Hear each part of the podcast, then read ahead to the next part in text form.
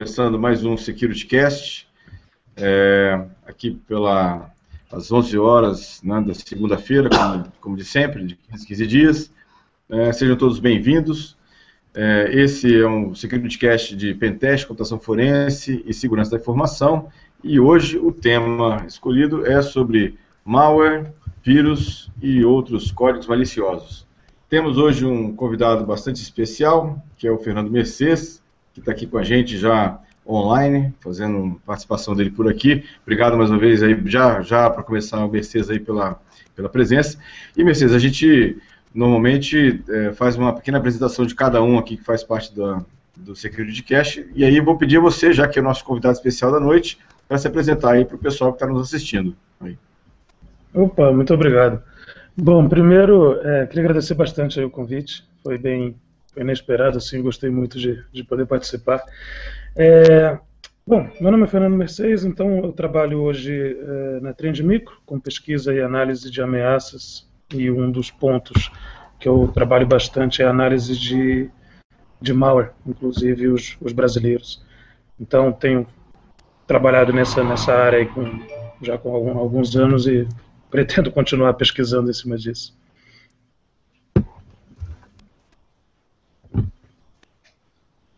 Legal. Agora eu vou convidar o Giovanni para se apresentar aí para o pessoal. Boa noite, pessoal. Já acompanho o podcast há um tempo, já me conhece. Eu sou Giovanni Zanol. Trabalho com um pouquinho de pesquisa em segurança da informação. Me divirto um pouco usando software livre e estamos aí para tocar o barco hoje. Vamos lá. Legal, Gustavo Roberto. Boa noite, pessoal. É, acho que quem já acompanha já me conhece, mas falar um pouco sobre mim, sou Gustavo Roberto. Opa, acho que deu um pequeno glitch lá no Gustavo. Martinelli, tá por aí? Tô aqui. Boa noite, pessoal. Meu nome é Gustavo Martinelli. Eu também sou pesquisador da área de segurança da informação e atuo como advogado na área de direito digital.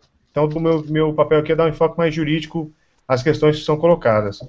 Vai, Gustavo Roberto.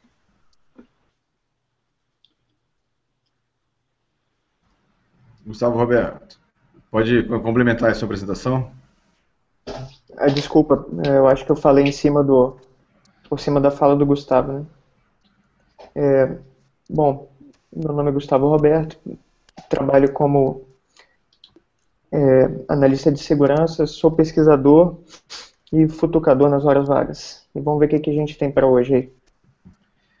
Legal. Bom, meu nome é Gilberto Sudré, que, que acompanha o cast aí também já, já me acompanha também na participação. É, sou professor do IFES, da Instituto Federal de Educação aqui do Estado do Espírito Santo, também tra trabalho na área de segurança da informação. E a gente vai começar hoje então batendo papo sobre vírus, malwares e códigos maliciosos. Lembrando que quem está nos assistindo, já temos alguns espectadores aqui acompanhando a gente, é, que a gente tem uma, uma sessão de perguntas e respostas, pode mandar sua pergunta aí para a gente, a gente vai ter todo o prazer aqui de responder as perguntas encaminhadas aqui ao SecurityCast que está sendo feito ao vivo, né, agora nesse momento. Bom, para começar, eu já queria explorar o nosso convidado da noite, né, o Mercedes. Mercedes, minha pergunta inicial é, como é que você tem visto a evolução dos vírus né, e dos malwares? Como é, para onde que a gente está indo, na sua visão aí, você tem acompanhado isso? Opa, legal. É, bom, se a gente falar de, de Brasil, é, é um, na verdade, como essa questão do, do, do malware envolve, é muito fortemente, hoje em dia, é muito fortemente ligada ao cybercrime, ela acaba ganhando um, um contexto muito local. Então, já que o cybercrime também tem esse contexto muito local, né, em, to, em, todos os países, ou pelo menos na maioria. Então, assim, no Brasil, é, a tendência está muito forte, muito ligada ainda à, questão de roubo de informação que vai dar um acesso direto a dinheiro pra, para o cybercrime. Né? Então, seria roubo de número de cartão de crédito, número de conta bancária, tem a questão dos boletos, enfim, quanto mais próximo dessa questão do online banking ou do, do e-commerce, é, mais a gente sente fortemente essa tendência no Brasil.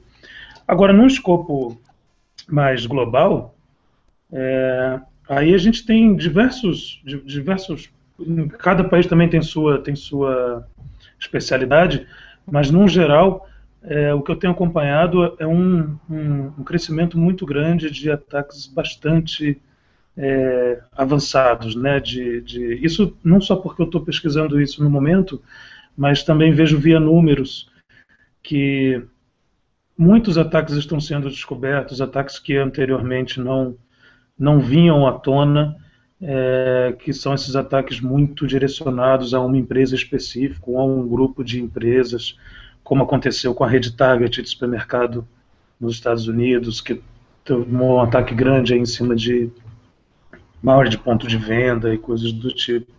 Então, esse tipo de ataque muito bem direcionado, é, aí, aí depende do, do, do, objetivo do atacante, tem muita coisa que é só roubo de informação mesmo, porque tem algum interesse é, privado, político, o que for, é, ou em outros casos cybercrime mesmo, né, interesse em grana, em fazer dinheiro. Mas, infelizmente, a previsão que eu tenho é um, uma previsão pessoal, é, é de que está ficando cada vez mais difícil conseguir detectar esses ataques, porque a, o, o, atacante cria as ameaças que ele precisa e basicamente o primeiro a ver essas ameaças rodando é a única vítima dele. Então, quando a gente vai encontrar o ataque, na realidade ele já aconteceu, o que não adianta muito. Né?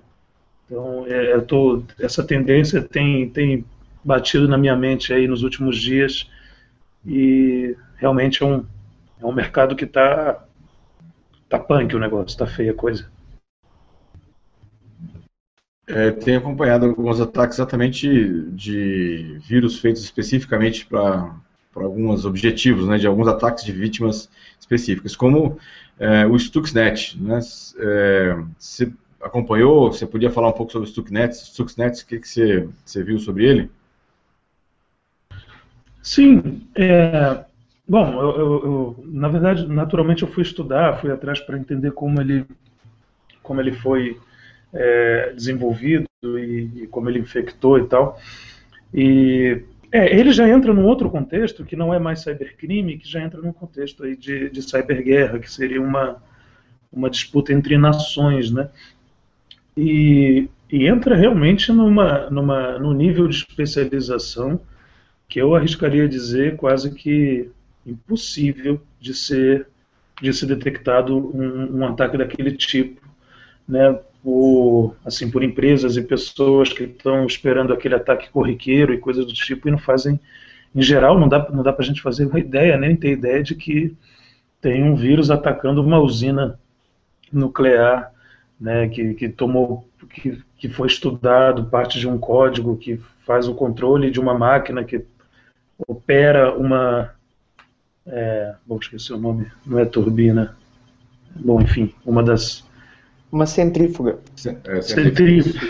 exato, exato. Uma centrífuga é, para enriquecimento de urânio, ou seja, é, é, é, extremamente específico. Né? Eu acho que é um, é um exemplo de ataque, pelo menos que eu, que eu me lembro agora, mais específico, é o mais específico que eu já que eu já que eu já olhei, que eu já que eu já tive noção, ciência dele. É, então, assim, só para só dar um panorama, né, ele, ele tem a, a grandes suspeitas aí de que tenha sido fabricado, né, criado com um apoio governamental muito grande. E isso a gente pode até é, fazer um paralelo mais simples, né? Como é que o cara vai testar um malware que a, altera o funcionamento de uma centrífuga de usina nuclear se ele não tem uma usina nuclear para testar?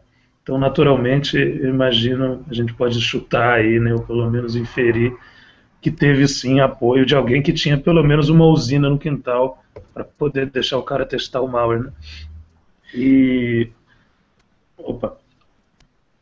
Vai falar. Ah, tá. E.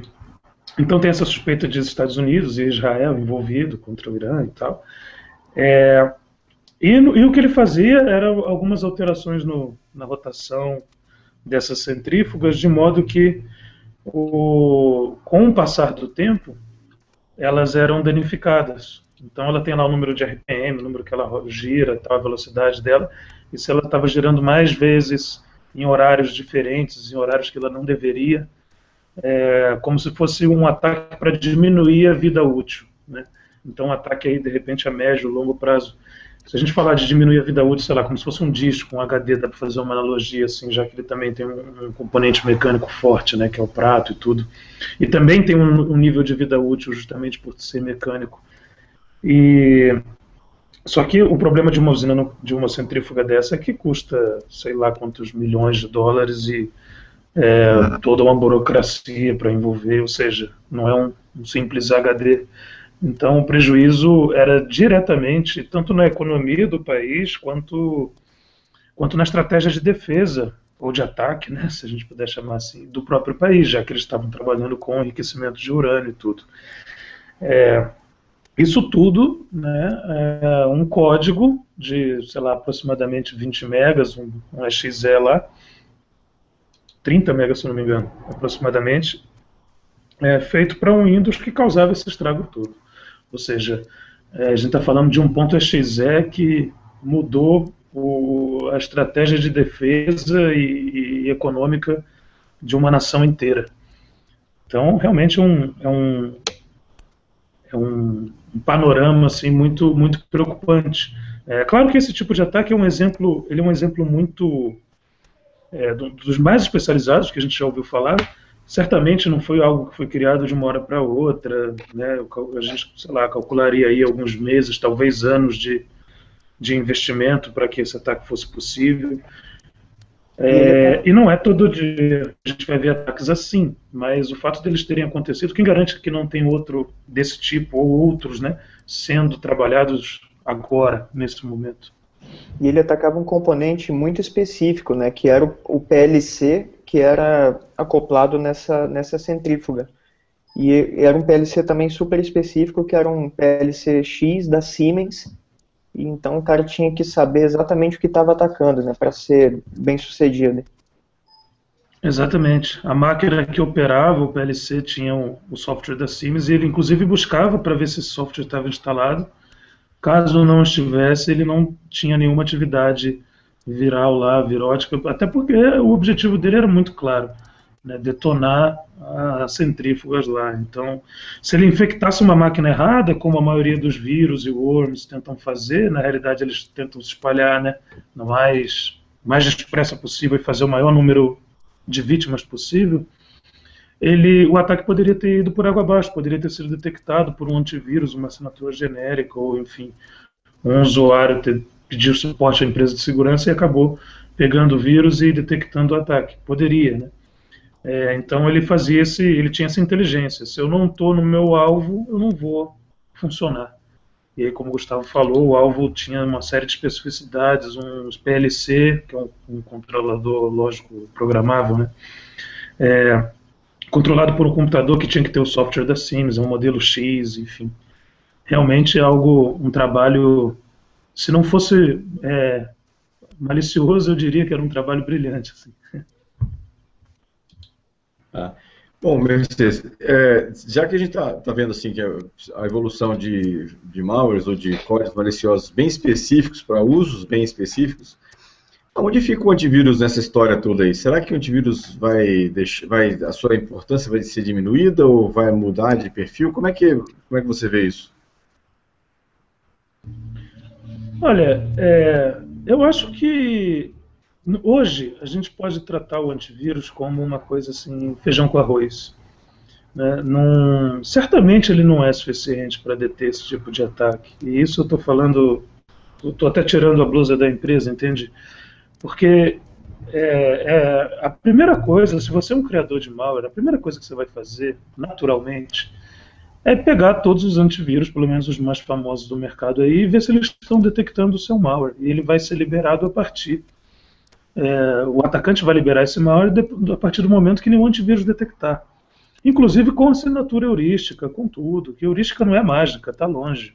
Né? E, em geral funciona muito ruim, de forma muito ruim. Então, é, eu, eu arriscaria dizer que o antivírus é para te defender de, de vírus que já existe. Então, se você tirar, a gente não pode falar assim, não, não, não precisa de antivírus, então, não quero. Bom, você pode pegar um malware velho, um malware de um mês atrás, de dois anos atrás, não sei. Então a sua rede pode estar em risco porque você não está fazendo aquele básico ali do, do feijão com arroz, que é manter um negocinho que conhece os vírus antigos e se aparecer lá, ele pega. Agora, é, para montar uma estratégia de, de, proteção contra um ataque desse tipo, é, a coisa vai muito mais além do, do, que antivírus. Na realidade, vai muito mais além de software também. É, tem, tem uma máxima aí da segurança né, que o pessoal comenta que segurança não é uma solução, é um processo. Então, vai muito além disso. Será que se aquela máquina, é, no caso do Stuxnet, por exemplo, ela é, era foi via USB, porque aquela máquina não tinha rede. Em geral, esse tipo de máquina, em geral, não é uma regra, mas em geral, esse tipo de máquina que controla, que está ligada a uma rede SCADA, né, uma rede industrial, é, não tem acesso à internet. Em geral, né? Mas se você fizer uma busca aí, você vai encontrar um monte, até de PLC exposto à internet. Justamente porque a empresa não segue processo não é questão de software, entendeu? Software nenhum impedirá alguém de fazer uma, uma bobeira, um cara de fazer uma burrice lá, ou de não seguir uma norma. Não é software que faz isso, é o chefe, né? sei lá. Então, é, aquele, esse cara aí, esse, o caso da máquina do, do Stuxnet, por exemplo, é, será que tinha uma política ali de acesso USB? Por que, que todo pendrive funcionava ali? Por que, que precisaria ter realmente um acesso USB ou coisas do tipo? Eu não sei detalhes da política da empresa, mas eu posso arriscar dizer que controle, controle pelo menos, ou auditoria, ou ambos, não existia. Né? E, e, é assim com a maioria desses ataques, se não todos que a gente, que a gente analisa, que a gente recebe e tal, que a gente olha, esses ataques mais avançados. Né? Sempre tem um, um, um, um pecado grande no processo. Além disso, voltando um pouquinho para software, até porque de processo também eu não consigo é, falar muito, que eu não entendo muito, mas voltando um pouquinho para software, você tem que sair também da máquina. Né, que esses tipos de ataque, ele foi dividido assim numa, numa estrutura, quando começaram a surgir esses ataques mais... Quer dizer, surgir não, quando a gente começou a ter notícia, né, porque de repente já existia e ninguém sabia. Faz todo sentido. É, começaram a dividir esse ataque em fases. Então, a fase de entrada, uma fase de, de, comprometimento de uma máquina inicial, depois uma movimentação dentro da rede, depois o comprometimento do alvo em si, e por final uma extração de informação. Então, dividir esse ataque aí pelo menos umas quatro, cinco fases, incluindo uma fase de levantamento de inteligência e tudo mais que é muito difícil de combater, né? Alguém levantar inteligência sobre a sua empresa, sobre um funcionário, uma empresa com, sei lá, milhares de funcionários, enfim. O cara vai postar no Facebook coisas da empresa e, papapá, e aí já entra outro, outro assunto. Mas é, é, é interessante notar que a gente está falando aí de rede social, de levantamento de informação, depois de entrada, aí na entrada você vê lá as, as coisas que ficam, os produtos que ficam em borda, né, tipo Fire ou, ou é, o próprio servidor de e-mail, né, entra, coisas que entram por e-mail, tipo anexo ou link, coisas do tipo. É, depois, movimentação lateral, ou seja, coisas acontecendo dentro da rede. A gente já estaria falando de IDS, IPS, produtos mais que analisam tráfego, soluções de análise de tráfego. Né? É, do comprometimento em si, em geral com exploits, então tem a questão de hardening de sistemas, que puxa, me corrijam se eu estiver errado, ninguém usa. Quem usa hoje é MET, por exemplo, só, só digitar aqui caso o pessoal pegue, para o Windows, né? ou Pax, ou usam. Isso não é oficial, isso não vem direto, isso não vem já com Windows, isso, o EMET não vem já com Windows, apesar de ser da própria Microsoft. O Pax e o GRC também não vem com o Linux, apesar de ser um patch largamente testado e utilizado, que são para fazer um hardening no SO, no sistema em si, para não ser exploitado e tal, para não ter, é, para dificultar o exploit. Então, assim, são várias etapas, e, e no final ainda tem a, a, última que eu não falei, né, que seria a extração da informação. Então, você ainda tem uma chance de olhar para a informação saindo e ainda bloquear. De repente, se você conseguir bloquear a informação saindo, você pegou e desmontou a cadeia do ataque, pelo menos nesse, nesse ponto aí. E aí tem soluções que eles chamam de Data Loss Prevention. Eu acho que é isso. Eu nunca vi uma solução dessa, não faço ideia. Mas enfim, é, eu sei que tem coisas especializadas para olhar só porque está saindo, e não mais porque está entrando e nem se movimentando.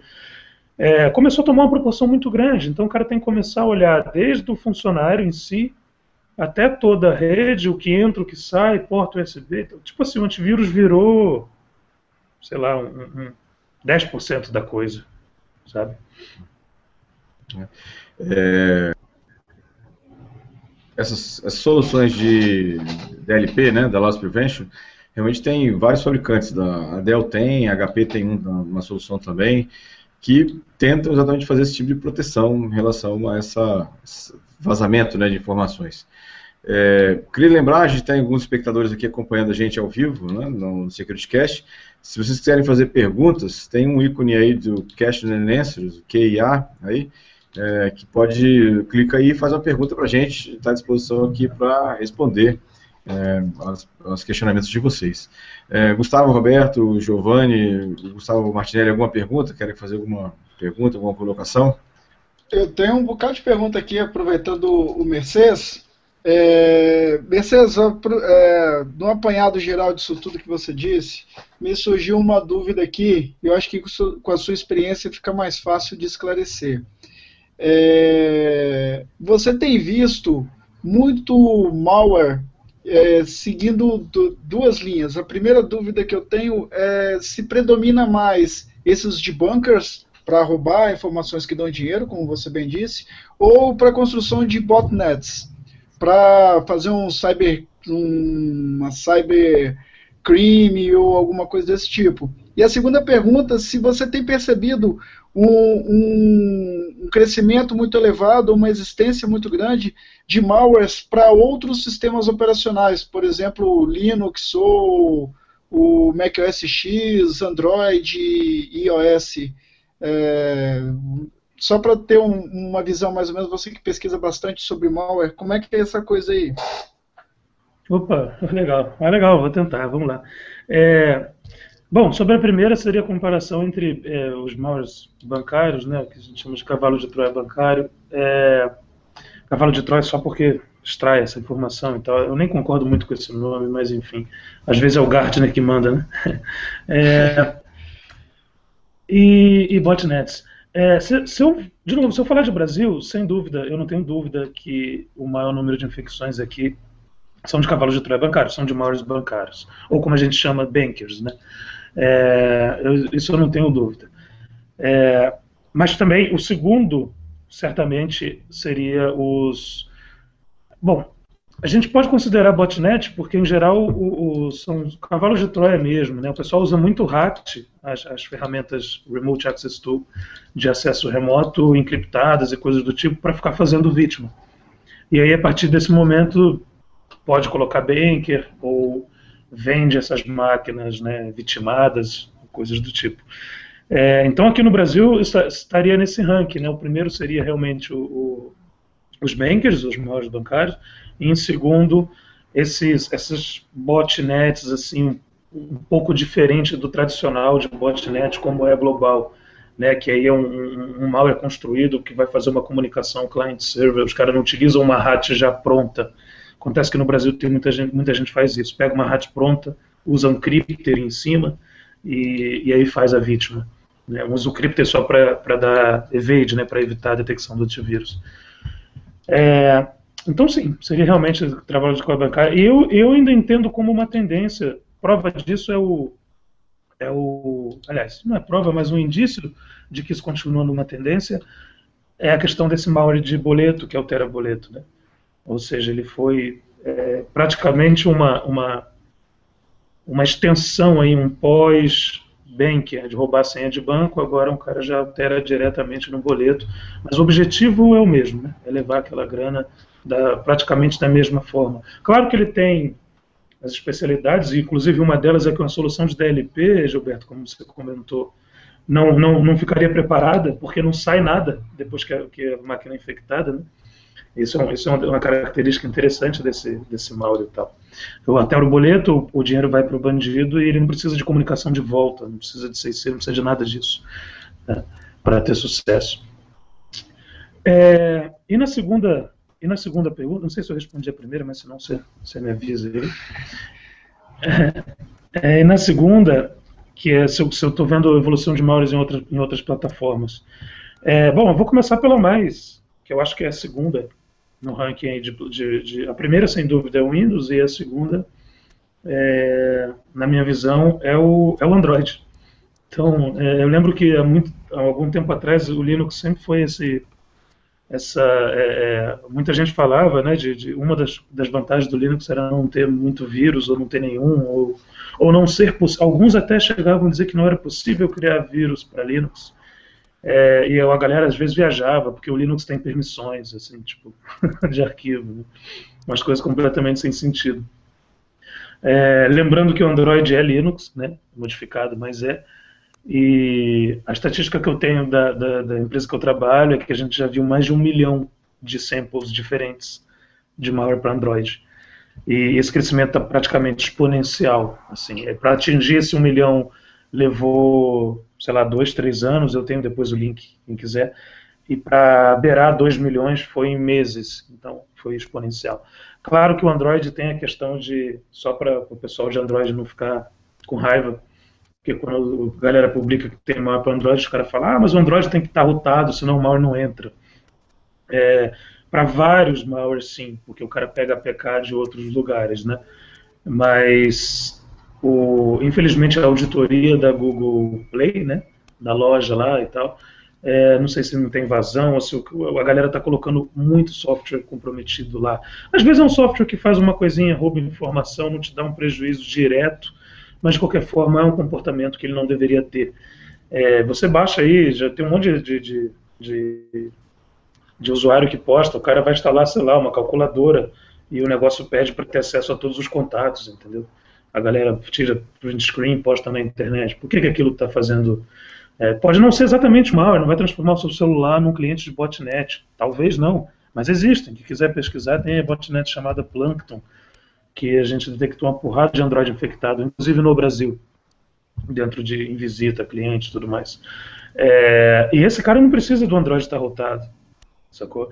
Até porque, mesmo um aplicativo sendo idôneo, aparentemente idôneo dentro de uma loja, é, seja ele Apple, Android, enfim, depois que baixa, instala, ele pode fazer download de componentes, né, de coisinhas a mais, assim. Isso é permitido no, no modelo de, de uso de software de aplicativo para celular. Então o cara pode baixar um, um, negócio malicioso depois, sacou? Não tem nenhuma garantia de que ah, só porque está lá não é malicioso. Quem disse? Né? Quanto tempo a auditoria teve para ficar olhando aquele software? Se ele tiver uma trigger que vai trigar daqui a um ano, seis meses, sabe? Será que o pessoal ficou fazendo engenharia reversa ou, ou olhando todo o código? Não, não, dá para confiar muito, né? Então. É, rapidinho, é, uma... né? até, é, Fernando, até porque hum. os dados do cliente já dão user space, né? Só eu rodar um outro código paralelo no user space que está lá, é só conseguir pegar exatamente. os dados do cliente.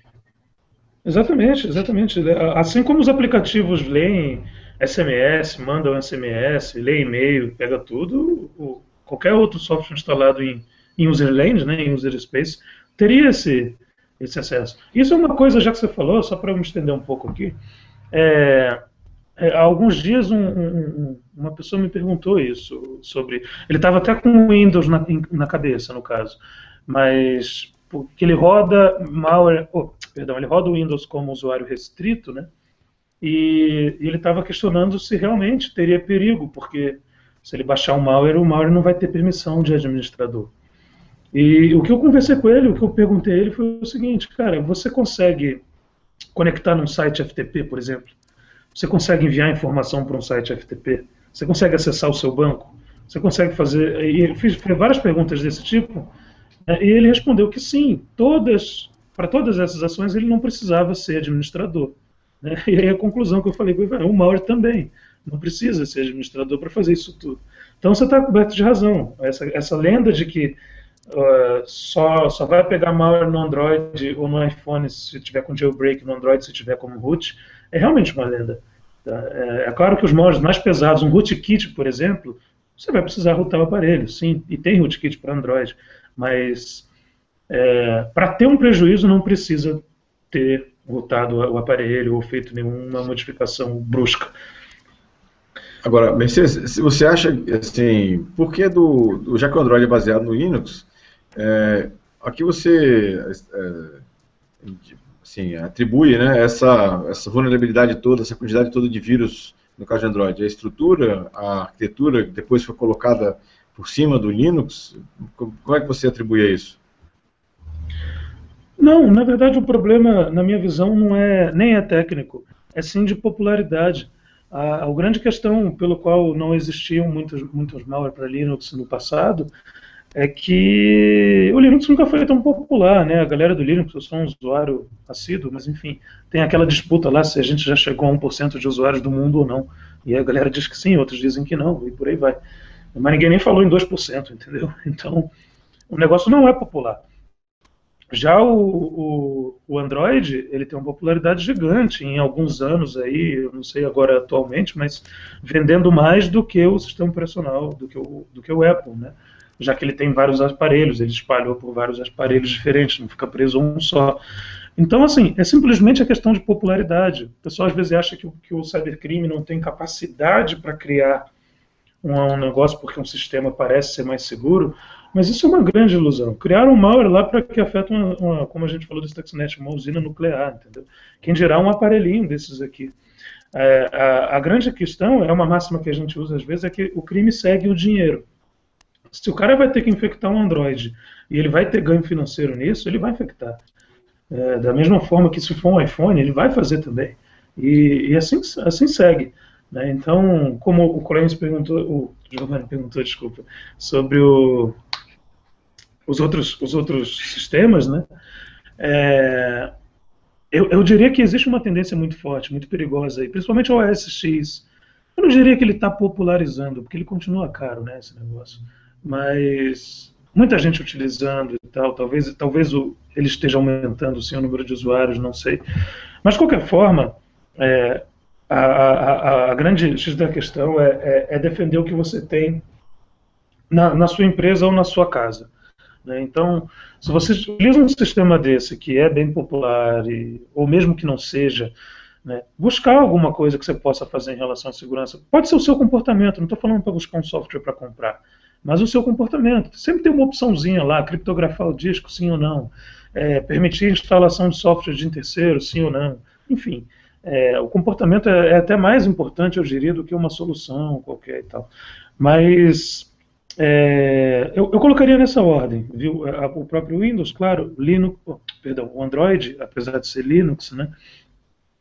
E aí fica na sequência um pouco misturado o que, que tem de OS X, Unix, é, plataforma não PC. A gente está vendo muito malware agora, não muito, é, mas alguns malware agora para Linux embarcado, basicamente afetando roteadores de sem fio, né? De casa, assim, dentro de casa e tal roteador da galera que usa em casa DSL, essas coisas. É, e também é Linux, então também uma outra, já, já continuando a tua questão aí, Gilberto, sobre a estrutura do Linux. E olha que esses Linux embarcados são, digamos assim, mais próximos do Linux para PC, se a gente fosse chutar, do que o próprio, do que o mobile, do que o Android em si. É, tem muito mais a cara deles lá. E, em geral, são muito reduzidos, então, assim, daria até um framework de disponibilidade para um, atacante escrever um malware muito menor. O cara não tem lá um bash, um, um interpretador de comandos completo, ele tem um busybox lá que tem pô, 20 comandos, enfim. É, e mesmo assim, é, se consegue. E esse tipo de malware afetando home router, né, roteador de casa e tudo, doméstico, é, não é um tipo desses ataques avançados que vai pegar especificamente numa empresa, é um negócio para espalhar. Então, ou seja, é, e houve a especialidade, né? O cara criou lá um binário que roda em Linux para fazer isso daí. Em alguns casos, né? Em outros eles só invadem por fora e alteram o DNS e tal. Mas enfim, é, onde tem dinheiro o crime vai estar. Não importa a plataforma, pelo menos na minha visão. Então, Mercedes, até tem uma pergunta aqui do Gabriel Gaed. Obrigado aí, Gabriel. É, e ele pergunta exatamente nessa linha que você acabou de comentar perguntando se como é que nós, né, aí você e também quem participa aqui do Cash, a gente enxerga a evolução dos malwares para outros dispositivos, como smartphone, e ele lembrou bem aqui dos televisores, Google TV, Apple TV, carros com internet, ou seja, como é que a gente vê essa, essa evolução para esses dispositivos que, na verdade, agora a gente tem internet das coisas, vai ter, vai ter conexão e inteligência e código rodando em praticamente todos os dispositivos que tem em volta da gente. Como é que a gente vê esse, essa situação? O que, que você acha, Mercedes? Cara, eu, eu tenho que, que, que ser um pouco assim. É, eu acho que vai virar um caos, na realidade. Porque, cara, já teve notícia de geladeira vítima de botnet, né? Então, assim, a geladeira do cara fazia parte, era um zumbi de botnet. E se você olhar assim, ah, não, porque muitas vezes a pessoa pensa assim, eu não tenho nada de importante no meu computador ou na minha televisão, quem vai querer ver, ou entrar na minha televisão? Mas se você colocar isso no contexto de botnet, por exemplo, é, é útil usar um processamento da televisão, principalmente em stand-by, sabe? Enquanto é você está dormindo. Exatamente. Ou da geladeira, ou do celular, ou, é, e a galera utiliza para depois fazer ataques de DOS, para depois, sei lá, enviar spam. O cara pode enviar spam pelo teu IP, se a tua, a tua televisão está conectada no teu roteador, enfim. E, e você passa a ser um spam. Teve casos também de TVs infectadas minerando Bitcoin. Era coisa ridícula, né? A mineração dela, mas fazia. Até aquele, usar o processamento. Até, aquele mico da F-Secure, eu acho, é, falou isso. sobre isso na palestra dele. Pode crer. Então, exatamente. O cara pode usar o poder de processamento ou para minerar Bitcoin, ou para é, quebrar hash, ou para fazer, enfim, para ele ter um parque lá particular dele roubado, né, com poder de processamento dos outros. É, e naturalmente você não vai gostar que isso aconteça com você, com os seus dispositivos. Então, assim, na pergunta do Gabriel, como é que eu vejo isso? Cara, eu vejo isso como um caos. Porque são dispositivos completamente diferentes, cada um com SO diferente. E sei lá, os, a, o, quando, quando as coisas tentam ser multiplataforma, tipo assim, o cara vai lá e tudo isso roda Java, beleza, o cara faz uma hora em Java, então consegue afetar todo mundo também. É, é, a, a facilidade para o usuário acaba conflitando com a facilidade para pro, um atacante, né? Tipo assim, ah, isso aqui não precisa de autenticação, beleza, o atacante também não. É, então, eu, eu realmente entendo como um caos. E é, é impressionante a gente ver como é que as empresas e os, os fabricantes que lançam esses produtos no mercado vão olhar para a segurança depois. Isso é impressionante, entendeu? Eu não consigo entender assim como é que o cara lança, sei lá, um WhatsApp da vida, um aplicativo do WhatsApp e, e, e depois ele põe criptografia. E, é absurdo, isso... absurdo. É, inclusive, só desculpe te interromper, mas assim, é, é, os equipamentos que, é, que implementam esse tipo de coisa são equipamentos muito limitados também na, na nível de processador né, memória. Então, ou seja, o cara já faz um código para caber ali naquele pequeno, aquela memória, aquele pequeno processador. E aí a última coisa que ele vai pensar é segurança, criptografia e tudo mais. Ele vai querer que funcione primeiro, né? É, é, esse é um ponto, esse é um ponto importante que eu não tinha notado, sem dúvida. Segurança custa, né? É, processamento, criptografia, criptografia custa processamento e, e coisas do tipo. Realmente. Então, se o cara já está ali reduzindo tudo para que o negócio fique a um preço acessível, tem memóriazinha pequena, processador ilimitado, o cara não vai pensar em segurança. Uma própria Smart TV, eu nunca vi ainda, eu ainda não vi uma que tem autenticação. Né? Se você tá na, se ela está na rede lá, você manda qualquer aplicativo conversar com ela via os protocolos de streaming, as coisas do tipo, e não tem nenhum tipo de autenticação, por exemplo. Porque aí custaria mais um, um, um pedaço aí de, de, de, de processamento. Então, assim, é, eu, infelizmente eu não consigo ter uma dica assim para proteger, porque isso é uma coisa, é um mundo de diferentes dispositivos, né? A gente pode estar tá falando de coisas muito diferentes, desde pulseira que mede quanto tempo você dormiu, até é, uma, uma, geladeira que pode ser cliente de uma, de uma botnet. Mas eu acharia que o lance é ficar de olho, é tentar auditar.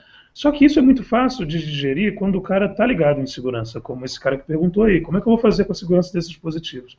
O usuário que não está, o usuário que vai no supermercado, vê um dispositivo legal e compra, está lascado. Entendeu? A pessoa que está ligada, beleza, mas quem não está. Eu, eu, vi uma palestra recente na, no Fisley de um, de um cara que comentou sobre uma mulher que ela é programadora, ela foi botar um marca-passo e ela queria auditar o código do marca-passo. É, e, enfim, ela está na luta, ela botou um marca-passo até hoje, inclusive, porque ela, ela quer auditar o código e a empresa não quer abrir o código do marca-passo. Ela diz que tem direito de ver o que, que vai por dentro do coração dela, de ver o código, né? Mas, assim, quantos, quantas pessoas que têm marca-passo saberiam auditar um código de marca-passo, de um firmware de marca-passo? Então, é meio punk. Bom, essa é uma pergunta super interessante. Eu vou estar calado aí, mas vou envolver o Martinelli aí nessa situação. Martinelli, nessa situação, você está por aí, Martinelli? Estou aqui, pode falar.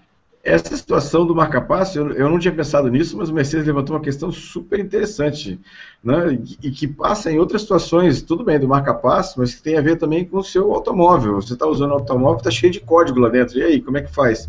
Teve, tivemos vários exemplos aí de, de falhas de código, mataram pessoas com automóveis que acelerava, freava de qualquer maneira nessa situação. Ou seja, qual é o direito que a pessoa tem no caso aí do marca-passo, de, de auditar o código de alguma coisa que vai ser um live suporte, né? Seja, suporte à vida dela.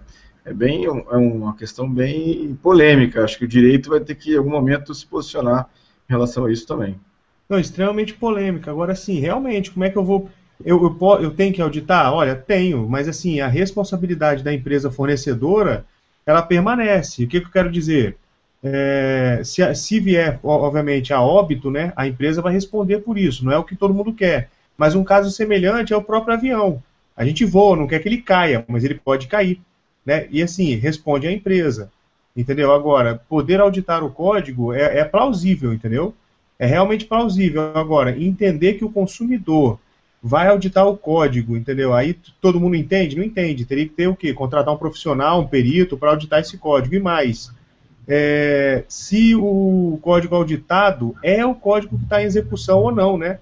Além de auditar o código, eu tenho que ter a, a, a liberdade de compilar o código e ter certeza de que é ele que está rodando aquele marca-passo.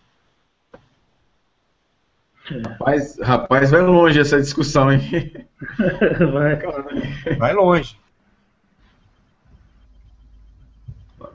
Bom, alguém quer fazer algum comentário, alguma pergunta? É, que ficou por aí, Gustavo Martinelli, Gustavo Roberto, Giovanni.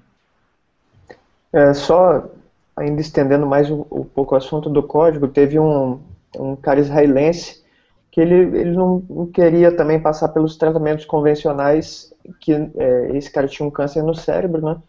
E ele falou, olha, não quero usar o que eu não consegui auditar. Aí ele pegou, o que, que ele fez?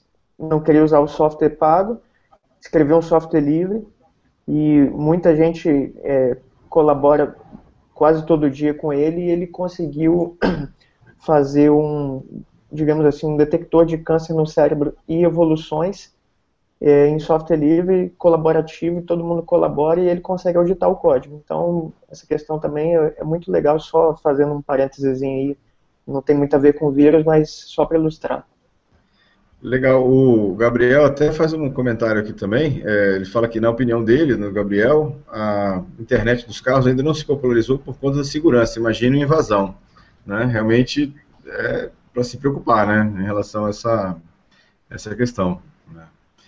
É, Mercedes, deixa eu aproveitar, já que eu tenho fazer uma outra pergunta aqui, que muitas pessoas me fazem essa pergunta, e você, como uma. Está ligado né, a parte de uma fornecedora de antivírus e a pergunta que para mim é, assim, muitas pessoas me fazem é: o antivírus gratuito tem o mesmo nível de segurança do antivírus pago? Cara, uma vez eu tuitei sobre isso, a galera do antivírus gratuito me deu um monte de porrada, velho. Me mandaram um monte de link com um monte de teste dizendo que eles são melhores e enfim. É que assim, é, é, primeiro essa questão de teste, né? Todo ano uma empresa diferente está na frente. E e sei lá, cara, eu não sei como é que são esses feitos esses testes, eu não sei. Não sei o que funciona para cada um. Mas eu, eu, vejo duas coisas assim. No antivírus, eu, eu, acho que ambos têm um esforço, ambos fazem um esforço. É, eu não conheço a fundo nenhuma empresa de antivírus gratuito para saber o tamanho, como elas atuam de forma na forma de, de laboratório, na parte técnica da coisa. Em geral, o que eu vejo é que Muitas delas têm a versão paga e a versão gratuita. Então é só uma estratégia de, de marketing, né? de popularizar o antivírus delas, de, de, de, capilarizar o negócio, atingindo o cara com o gratuito e depois oferecendo o pago, que aí ele vai ter proteções adicionais e tudo mais. Ou seja, é uma empresa privada como qualquer outra, não é um instituto filantrópico nem nada do tipo. E, e aí certamente tem seus especialistas, seus laboratórios, assim, eu diria que são equiparáveis. As soluções completamente gratuitas, eu tenho um pouco de, de orelha, assim, de uma pulguinha atrás da orelha. Sei lá, às vezes bate na minha cabeça assim, quando você não está pagando o produto é você, entendeu? É, isso, claro, se a gente está falando de software livre é outra história, mas no software proprietário eu quero saber o que está rolando, né?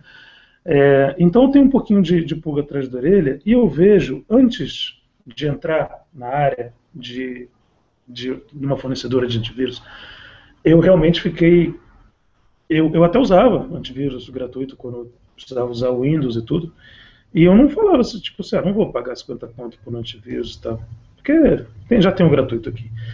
Mas é difícil você ter a noção de que está funcionando. Eu vejo gente falando assim, pô, esse antivírus aqui é muito bom, nunca me deu nada, nunca deu nenhum problema. Será que ele nunca detectou nada? Será que esse é o problema? Ou será que isso é um, é um defeito? Né? Se, se, ele nunca alertou que nenhum vírus, isso, ele funcionou bem ou, ou mal? Você não sabe. Então, é, antivírus é um negócio difícil de avaliar. É, mas quando eu entrei na, na, na, indústria, eu fui ver o tamanho dos laboratórios das empresas, e olha que a Trend não é, não é, é a maior, e sei lá, tem tipo 12 mil, 10 mil as outras empresas também e tal. Não sei quantos mil é, funcionários em laboratório fazendo, um time que fica lá só botando URL em blacklist, o outro fica botando só não sei o quê. É, então eu diria que talvez o fato do antivírus ser pago ou, ou, ou, ou gratuito nem seja o principal indicador da, da, da eficiência dele. Né? Mas talvez o usuário buscar saber assim, o, o, o, como é a atividade daquele, do, do, time de segurança dessa empresa, de tamanho, e um fator crucial, esse eu acho crucial, e poxa, o pessoal pode falar que eu estou puxando sardinha, mas a, a Trend não é a única que tem. Quer dizer, bom, enfim, eu não vou entrar em detalhes, mas é, como, eu, como eu falei no início, vírus e coisas do tipo, eles são, como o cybercrime que está fazendo, não é mais o hacker que gostava de brincar, infectar e zoar, entendeu? E meter uma proteção de tela, de sacanagem, enfim, não é mais isso, agora é criminoso.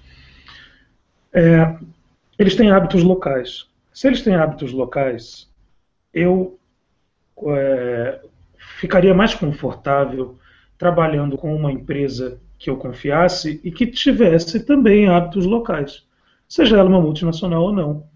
Então, assim, em primeira instância, eu até falaria, olharia, poxa, vamos ver fabricante de antivírus nacional, né, por exemplo. Vamos ver como, como esses caras estão olhando isso. É, empresas multinacionais que têm laboratórios aqui. Sabe por quê? Eu estou falando porque eu passei por isso. É, eu pego uma URL maliciosa e eu mando para um laboratório do, que, que, fica, na minha empresa fica, sei lá, na, na, Rússia, na China, no Irã, no Iraque, no Japão, qualquer lugar, fora do Brasil, ou mesmo Estados Unidos.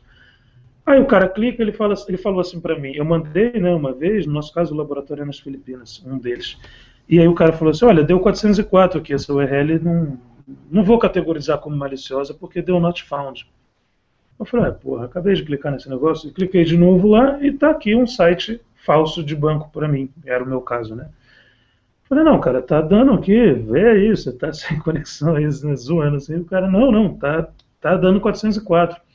Falei, que porra foi essa? Aí peguei, montei um proxy fora do Brasil e acessei 404. Ou seja, o cara estava testando o IP para ver se estava dentro de um range brasileiro. Então, é, é, eles estão com hábitos locais. Se você não tem uma estrutura local de inteligência, a chance de você fornecer proteção efetiva para o cliente, na minha opinião, está é, é, tá, tá diminuindo cada vez mais. Então, eu optaria, sim, por olhar, é, ao invés de gratuito, eu pago, beleza, acho que, sei lá, talvez tanto faz. Mas tamanho, né, a quantidade de investimento que tem nisso, sei lá, histórico, teste, mas principalmente na minha, a minha primeira é, tirada para isso aí seria a empresa que tem algum tipo de inteligência local, seja ela porque é nacional ou seja, porque tem gente no Brasil fazendo alguma coisa, tem laboratório, ou tem parceria. Às vezes a empresa não tem escritório aqui ou, ou laboratório aqui, mas tem parceria com uma empresa de segurança local que fornece inteligência a ela. Já é suficiente, na minha opinião. Legal, boa, boa boas considerações aí dessa situação. Giovanni, Gustavo, algum comentário? Eu, eu tenho aproveitar o Mercedes mais uma vez, sem querer abusar muito. Mercedes, você tá, falou, falou um pouquinho de software livre aí. É, eu sei que você, que você é um, um, cara que curte bastante software livre, inclusive toca alguns projetos aí como software livre. Lá na SourceForge tem um, pelo menos uns quatro projetos seus lá. Eu queria que você contasse para a gente um pouquinho sobre o PEV e, e, um pouquinho da história lá do, do, T50, que você acabou acolhendo ele. Eu sei que agora o T50 já está na mão do Fred, mas só para contar um pouquinho para quem está tá ouvindo aqui, ah, aquela coisa do, das coisas novas de security tocadas por brasileiros, sendo feitas por brasileiros e principalmente lançadas como software livre, que eu achei fantástica essa ideia. Boa, Giovanni. Ah, Desculpa. Opa. E ainda no contexto de, de vírus, podia falar do Aleph, talvez, também. Opa. Gilberto, ia falar aí? Não, eu falei que só, boa, boa colocação do Giovanni aí, legal, que eu, eu também estou curioso de, de, ouvir. Ah, beleza. É, não, legal, é, essa parte de software livre, ela me agrada muito, e eu faço um esforço tremendo para que tudo que eu, tudo, tudo que eu faça tenha, tenha esse, seja publicado e tal. Inclusive, só, só rápido, antes de começar, já que você falou de software livre, é, só fazer um link, ninguém me fez essa pergunta, mas eu, eu vou responder assim mesmo. É, o melhor antivírus para mim, na minha opinião, é o Clamave, tá ligado? Que é software livre. É, o motor dele é fantástico. Eu, eu, já olhei, fiz algumas coisas com ele, com o código dele. É um negócio fantástico, perfeito, rápido, excelente. Infelizmente, ele não tem muita assinatura. Então, eu diria que a eficiência dele, infelizmente, é um pouco comprometida, porque não tem muito input né, de, de gente ajudando e tal. Na realidade, não de gente enviando assinatura, mas de gente para ajudar lá. É, eu já tentei fazer um enviar coisas o Clamave e tal, e eles pedem no formulário do site deles para não enviar mais de dois malware por dia, porque eles não têm gente para analisar e criar pattern, por exemplo. Então é, é, um, é, lamentável que falta só contribuição para que o projeto fique punk. Porque de software os caras estão muito bons. Mas de, de, assinatura, né, de quantidade de pattern, é, de coisa conhecida, não a heurística, a heurística deles é bem legal. É, realmente eles estão precisando de ajuda. Não que as empresas enviem pattern, mas que quem quiser colaborar, eu acho que seria legal lá, um projeto bacana de colaboração.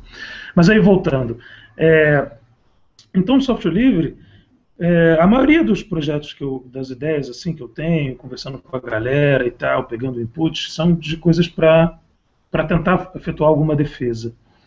Né? O T50 na verdade foi uma exceção, é, exatamente porque não foi uma ideia minha. Então foi uma ideia de quem pensa com uma mente mais ofensiva até um pouquinho. É, mas aí começando, bom, deixa eu começar por ele, já que eu citei.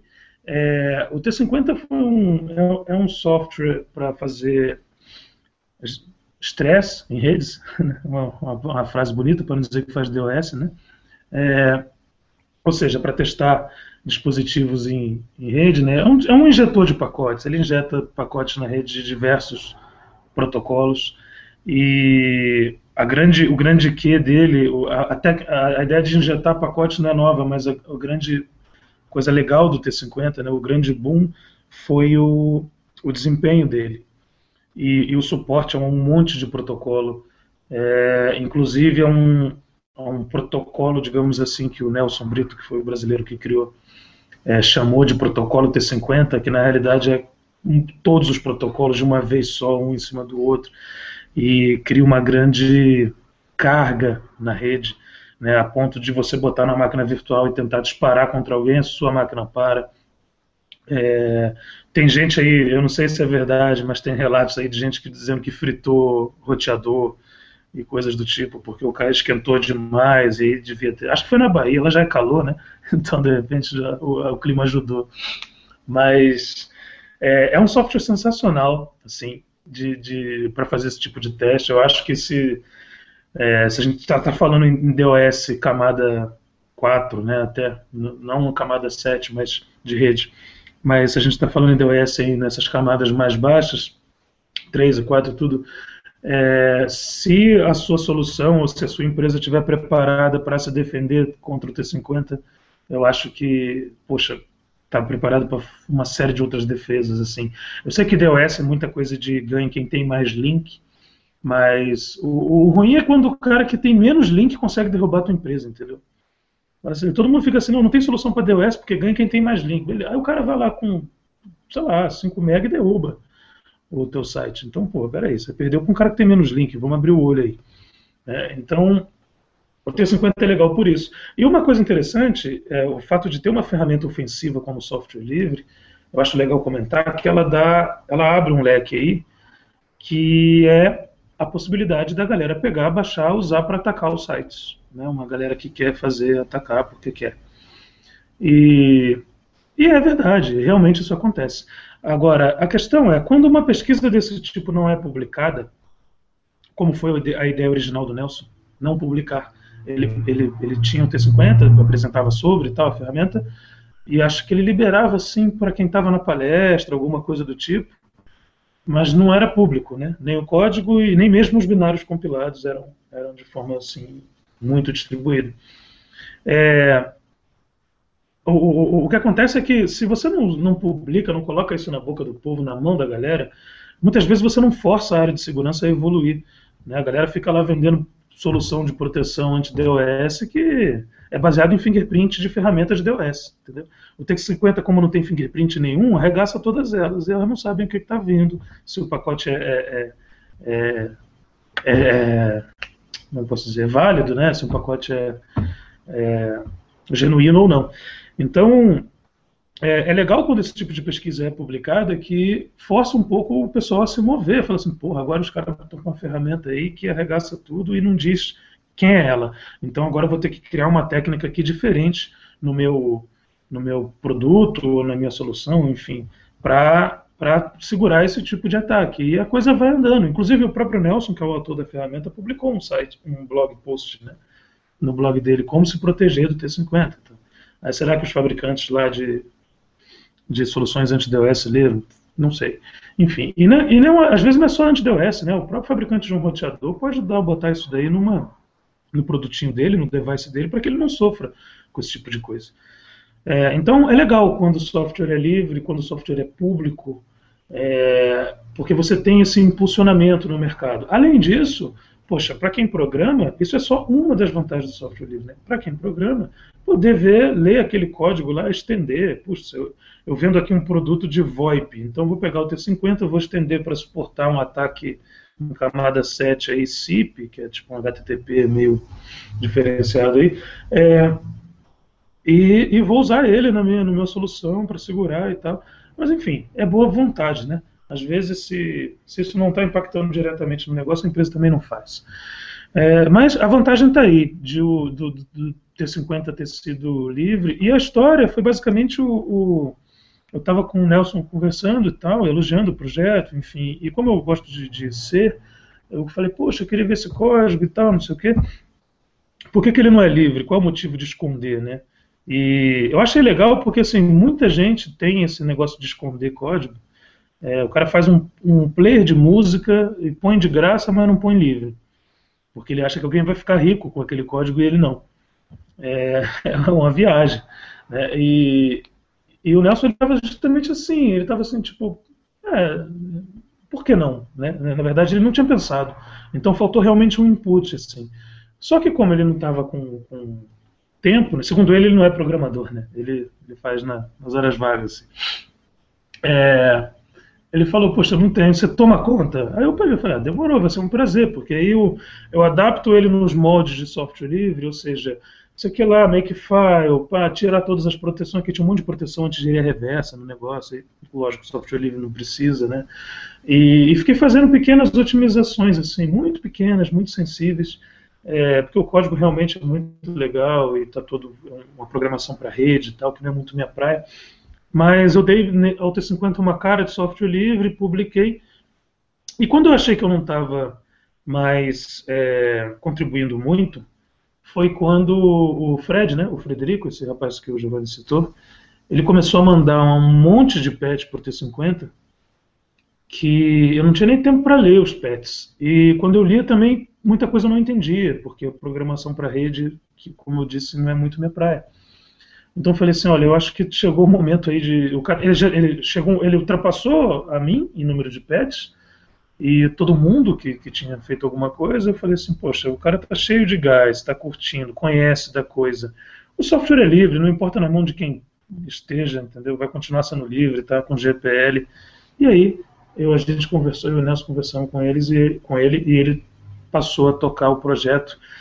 E agora eu fico de fora, de vez em quando faço um petzinho, mas ele está como líder do projeto lá definindo as direções para onde o, o T50 vai e está fazendo um trabalho fantástico. Essa é legal do software livre. Como é que a gente poderia fazer isso com um software proprietário? Um cara fazer, um outro pegar conta, depois passar a bola para o outro. Como? Sabe? Seria impossível. Então, é, é, legal. E o T50 é um software utilizado, puxa, no mundo todo, cara. O, o meu chefe é gringo e uma vez num bar ele falou para mim, cara, eu ouvi dizer que você tinha alguma coisa a ver com o T50, tipo assim, brincando, porque muita gente utiliza o T50 para atacar mesmo e tal. E aí eu falei, caramba, legal, ele é americano. É legal saber que o negócio está espalhado. Né? E foi feito por um brasileiro e é mantido por um brasileiro. Então, é legal. Parabéns ao pessoal do T50 aí, é muito maneiro. É... Ah, alguém quer falar aí? Então, é, bom, a gente está mais ou menos aqui com, estourando o nosso, nosso tempo, a gente assim, mais ou menos que mantém tipo que uma hora né, o, o ah, Security Cast. É, e aí eu vou, vou, pedir assim, na verdade agora a gente tem mais ou menos um bate-papo né, no final, é, de, uhum. assim, cada um levanta um, um evento que achou importante de security dos últimos 15 dias, né, ou algum, algum tipo de notícia, ou, ou questões que, que achou importante no, que aconteceu aí na parte de security. Aí eu vou abrir já a palavra aqui para quem quiser se manifestar e falar sobre algum, algum tema importante que aconteceu nesses últimos 15 dias na área de security. Aí, MC, se quiser já fazer as honras da casa, fique à vontade aí. Bom, de evento importante. Olha, uma coisa que me, me chamou muita atenção foi a questão de maior de ponto de venda. Isso é algo que eu achei legal, assim, bem especializado. Legal, né, do ponto de vista técnico. Claro que não é bom. Mas eu achei bem especializado. E eu tenho um receio, como é que eu, se eu posso dizer assim, de que isso comece a ficar popular por aqui também, com de repente criações nacionais e coisas do tipo. Então, é, isso daí tem, tem me chamado bastante atenção. As famílias de malware para ponto de venda estão cada vez mais aumentando. E hoje ainda dá para a gente botar aí tem umas 6, 8, 10 famílias. Mas eu acho que elas estão crescendo com uma velocidade preocupante. Talvez chegue num ponto onde a gente não consiga mais contar, igual está com os bankers, né? Então, esse evento eu queria jogar aí no ar aí para o pessoal dar uma olhada, principalmente a galera de comércio, e poxa, quantos comércios não existem no Brasil, né? É, é um mercado e tanto para o cybercrime. Legal. Gustavo Roberto, Giovanni, Gustavo Martinelli, algum comentário? É, é, comentário não, mas eu, uma notícia que me chamou bastante atenção essa semana foi o, os hackers que conseguiram é, obter dados né, de um computador isolado sem rede, sem, sem nada. Chama AirHoper é, o cara com um softwarezinho Android, ele, ele conseguia ler até 11 caracteres que, que estivesse escrito na tela de um, de um computador. É bem interessante, eu vou deixar o link aí para vocês colarem depois. E a minha notícia eu acho que foi essa. É, legal. É, Giovanni, algum comentário? Não, não, eu, eu, eu em treinamento semana passada, só, só complementando quando vocês falaram lá da, da rede da Stuxnet. Stuxnet. É, eu estava fazendo um treinamento sobre é, redes ópticas e a coisa mais engraçada é que tem o, o, o hardware de gerência é feito com um microcontrolador Motorola e por incrível que pareça tem um Linux embedded nele e é root root a senha. E normalmente quem instala não muda isso não, deixa do jeito que está. Para a gente ver que, que às vezes esses ambientes muito restritos eles não, não seguem muito as boas práticas de security, só para complementar aí é aquela é assim, confiando na obscuridade, né? O cara acha que nunca vai ter acesso, ninguém vai ter acesso àquele hardware, então está dentro do ambiente confinado, então ele não, não, se preocupa muito com segurança. É, esse troço é complicado, ninguém vai mexer nesse troço aqui não, deixa quieto. Exatamente. Lá. Bom, eu queria destacar eh, uma notícia que foi dessa semana aqui, que eu acho que vai dar alguma dor de cabeça, não sei ainda bem qual é a extensão disso, que o, o Facebook acabou criando um, um link para acesso ao Facebook via Tor. É, eu não sei o nível de impacto que isso vai ter, mas talvez tenha um, talvez um potencial aí de dar alguma dor de cabeça aí para alguns perfis falsos, ataques e coisas dessa natureza. Vamos ver como é que isso vai se desenrolar aí nos próximos dias ou semanas aí, né? Vamos ver como é que isso vai se dar, dar certo aí né, sobre isso. Né? Gustavo Martinelli está por aí? Eu estou aqui. Diga lá. Bom, na, com, relação à notícia da semana de 28 de outubro, pelo menos, foi criado pelo, por uma portaria do ministro da Defesa, Celso Amorim, é, um, um, Centro de Defesa Cibernética Nacional. É o Comando de Defesa Cibernética e a Escola Nacional de Defesa Cibernética Brasileira. Ou seja, é, o Brasil se prepara para essa questão da cyberguerra tardiamente, obviamente, né? A China e os Estados Unidos já estão em cyberguerra tem, tem décadas. E, mas, assim, é louvável a iniciativa. Foi uma portaria que foi é, publicada para justamente organizar né, essas duas áreas que foram criadas, que é o Comando de Defesa Cibernética e a Escola Nacional de Defesa Cibernética. E tudo assim, com notebooks e smartphones doados pela NSA, rodando Windows, e todo mundo ganha uma conta Gmail gratuito, entendeu? Mas assim, mentira, a portaria ela não detalha assim, quais são os equipamentos, enfim, qual é a, a arquitetura que vai né, acontecer, que vai rodar isso né? Mas assim, é um primeiro passo e vale a pena ficar assim acompanhando para ver o que, que vai acontecer. E o exército, ele ficou responsável por o quê? Tomar as, as ações necessárias para ativar o núcleo de comando de defesa cibernética, que fica subordinado a esse centro de defesa cibernética. Então, assim, é mais um pilar, digamos assim, né? Se, se são forças, o Exército, a Marinha e a Aeronáutica, agora talvez a gente tenha mais um pilar, assim, de força virtual, não sei, enfim, né? Para cuidar também de mais uma frente de ataque a uma nação que, que nasceu com, com o mundo virtual. Bom, legal. É, bom, então a gente está se. Obrigado aí, pessoal. Estamos caminhando já para o final. Deixar as considerações finais de cada um. Aí chamar novamente o Mercedes aí, já agradecendo a Mercedes pela, pela participação, pela disponibilidade de estar aqui com a gente. Foi um excelente bate-papo aqui. Acho que o pessoal também que acompanhou a gente já gostou também. E aí deixar para o Mercedes também fazer suas considerações finais, aí depois a gente passa para os outros também. É, Mercedes, então, mais uma vez, obrigado, e aí, com você, suas palavras aí para a gente, é, finais aí para encerrar o SecurityCast. Opa, eu que agradeço. É, no final, assim, eu queria deixar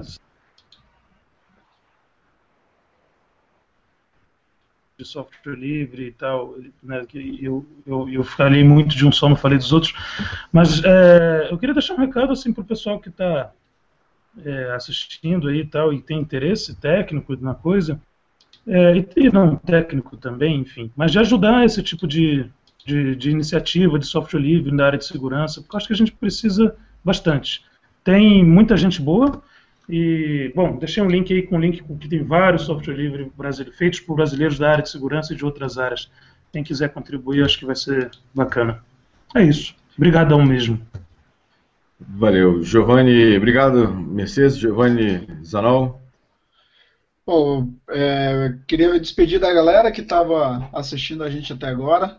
É, agradecer é, mais uma vez ao Fernando pela disponibilidade, pela disposição em participar aqui com a gente. Ficou me devendo só o comentário do PEV lá, depois, em outra oportunidade, você vem falar só sobre PEV.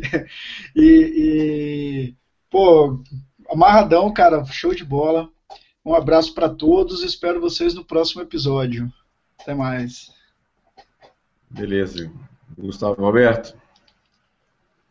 É isso aí, galera. Espero que tenham gostado. É, Fernando também, espero que tenha gostado de participar aí com a gente tá convidado aí para outros que vierem acontecer. E é isso aí, galera. Um abraço, boa noite e, vamos que vamos. Valeu. Martinelli. Pessoal, queria agradecer aí o pessoal que acompanhou o SecurityCast. Espero que tenha sido assim bem esclarecedor. Agradecer também ao próprio Mercedes, né, assim, obrigado pela disponibilidade, pela participação e pelos esclarecimentos, assim, né? Você tem uma oratória muito boa, tá, Mercedes? E galera, até o próximo SecurityCast. Vai virar advogado. Bom, pessoal, então, obrigado mais uma vez aí quem acompanhou a gente até agora, quem vai acompanhar a gente também nos outros locais. Lembrando que o link vai estar disponível lá no YouTube, youtube.com.br securitycast. Também a gente publica lá no imasters, imasters.com.br barra perfil barra securitycast e tem nossa página no Facebook no www.facebook.com.br seccast. Nosso próximo encontro daqui a 15 dias, dia 17 do 11. Vamos estar aqui também às 23 horas, na segunda-feira, batendo um papo sobre segurança da informação, né, sobre é, perícia, perícia, forense, né, e um pouco sobre malwares também, coisas dessa, desse tipo. Obrigado mais uma vez ao Mercedes, aí, e um grande abraço a todos e até o próximo SecurityCast. Valeu, pessoal. Obrigado, boa noite. Valeu.